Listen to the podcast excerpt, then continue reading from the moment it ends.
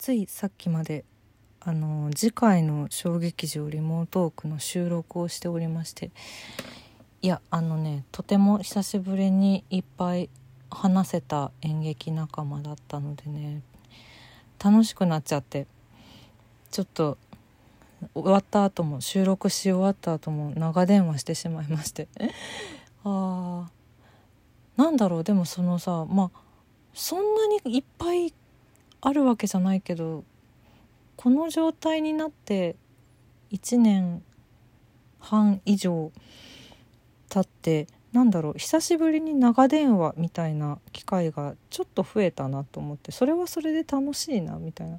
大学時代とか本当にねすごい長電話ばっかり友達としていた大学時代だったんでねちょっとそんな懐かしい気持ちもある現在ですけども。皆さん元気にお過ごしですか？私先週のね日曜日にコロナワクチンの2回目を打ちまして次の日やっぱ微熱が出て1日ダウンしてしまったんですけど1日で復活できて今はもう元気にやっております。でも今日は暑かったのでちょっとちょっとぐったりはしてるんですけどまあまあまあ心も体も健康にまだまだ過ごしていきましょうね。そんな2021年9月24日金曜日今週も1週間お疲れ様でした。石井舞の今週はこれでおしまい。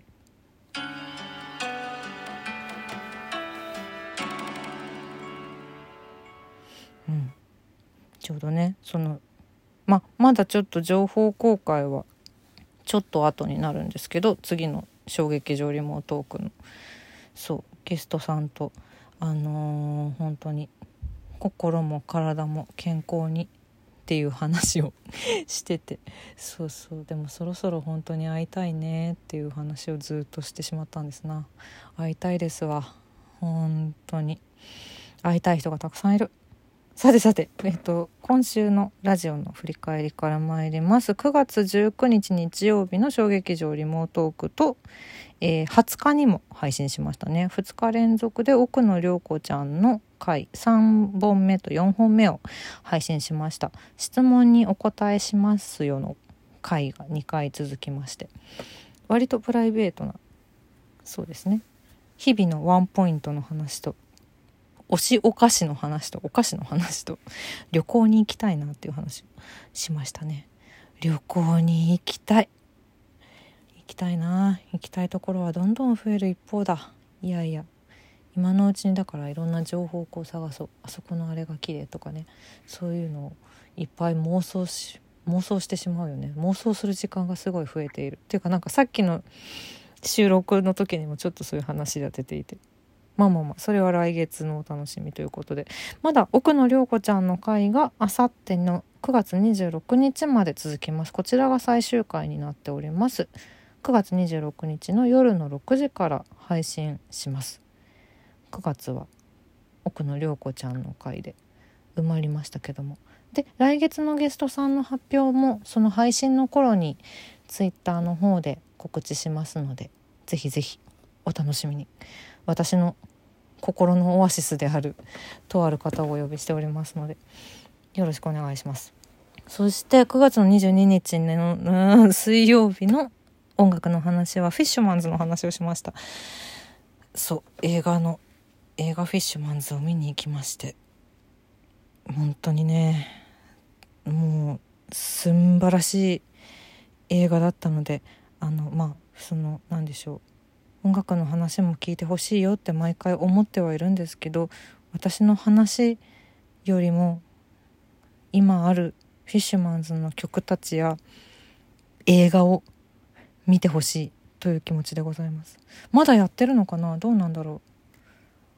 私はプリンク吉祥寺で見たんですけどそう。でツイッターにも書いたんだけど見終わった後に本当になんか今このまま電車に乗ったらあの電車の中でちょっと号泣してしまうなと思って夜歩いて帰ってちょっとだけ。そしたらこう雲に隠れてる満月がねちょうど中秋の名月が見えてなんかなんだろうそういうタイミングで映画を見に行けたのも良かったなと思った火曜日からの水曜日のフィッシュマンズの話でした。よかったらぜひぜひ聞いてください。よろしくお願いします。さてえーと今週もお便りをいただいておりましてそちらをご紹介しましょう。いっぱい、いっぱいもらったよ。いっぱいゆるりさんが送ってくれましたよ。ありがとうございます。ゆるりさんと私の往復書簡みたいになってますけどね。ゆるりさんも送ってくださるの大歓迎ですし、他の方も全然ガンガンお便りくださいね。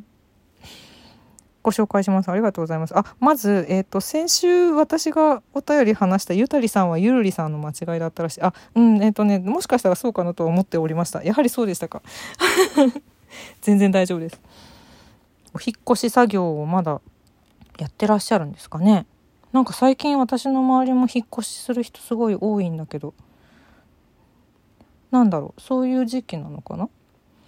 私のお友達はなんかもうその都心に住んでいる意味がこのコロナ禍であんまりないなって思ってお部屋を快適にしたいからっていうのでほんのちょっとだけ郊外の方に引っ越してお部屋が大きくなったみたいなことを言っていた。なるほどね。そういう方も多いのかしら？えーとそんなゆるりさんからのえーと、ご質問も込みのお便りをご紹介します。ありがとうございます。まいさんこんにちは。こんにちは過去放送を聞きました。ありがとうございます。日記もスケジュール管理も自分も手帳派です。SNS も使いますが誰にも見せないことを前提に書く言葉と誰かに見られることが前提のものに書く言葉はおのずと違ってくる気がするので両方使ってます。わかります。そうなんだよね。うん。これはあれですね。去年末の私が今使っている手帳を買ったよっていう話をきっと聞いてくれたんだな。あのねガンガン使ってるし本当にその後ろの方の空欄のページはマジで日記にしてます。日記にしててもう9月だけどまだ全然半分以上残ってる。うん。ちょっと違うよねやっぱね。SNS ってだ SNS だと誰でも見れちゃうからね。そういうのとはまた違うから。書き記しておくと数年後とかに自分で見直した時にへーって思ったりキャーって恥ずかしくなったり面白いですよね。そしてもう一つ。個人的に金曜の回が好きなのですが「お休み」という言葉は使ってないけど全体通して「お休みなさい」って言われてる気がするので。あありがとうございます。そんなつもりの23時45分更新です。毎日。ありがとう。毎週か。ありがとうございます。それから冒頭にかかる短いメロディーは何かの曲の引用でしょうか。なんかすごく落ち着くメロディーラインで気になってるのです。よかったら教えてくださいということなんですけど。あすいません。えっとこれのことですよね。これね。あもうねこれはねあの他のラジオトークの番組を他の方の番組を聞くとわかるんですけどこの音楽はあのもともとラジオトークのこの収録アプリに収録されている 効果音でして実を言うと。優雅っていう名前がついてます。いろいろ効果音があるんですよ。拍手とかね。笑い声とかね。そう使ってないけど普段。そうなんです。で音楽の話の時に使ってるやつもこれね。そう。もともとね内蔵されている音楽なんです。やっぱ音楽はね既存のものを使うと権利関係がありまして申請とかをしないといけないので私はもうちょっとラジオトークに頼りきりでこちらの効果音を使わせていただいております。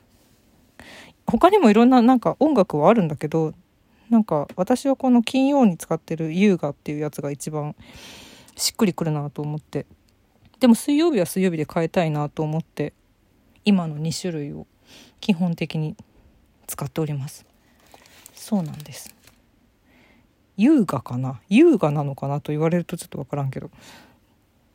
というわけで誰かのどういう曲っていうことではなくラジオトークのオリジナル効果音でございました。そうなんです。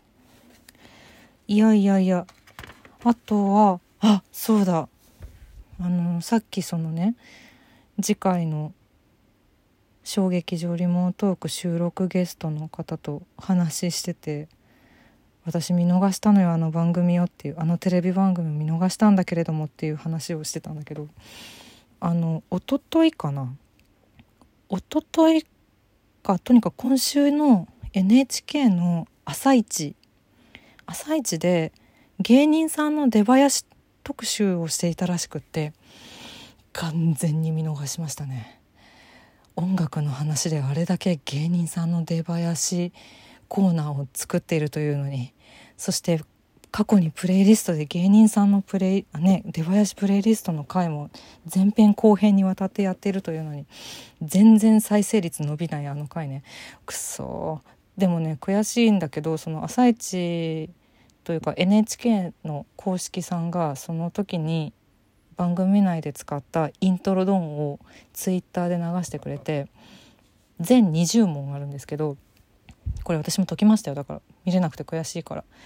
20問中答えももちろんツイツイッターに上がってるんですけど答え後から見るようにして本当にマジで答えあの考えようと思って20問考えた結果私14問正解でした。うんどうですか？私的にはね悔しいなっていう感じです。もうちょっとあと6問。あと6問ノーマークだったら悔しいと思って。そんな朝一のそう出囃子イントロドンにも入っていた曲も入れてる芸人さんの出囃子プレイリストの過去の音楽の話のリンクを貼っておきますのでよかったら是非聴いてください。よろしくお願いします。うん。14問わかるって結構すごいことだよってそのさっきのね。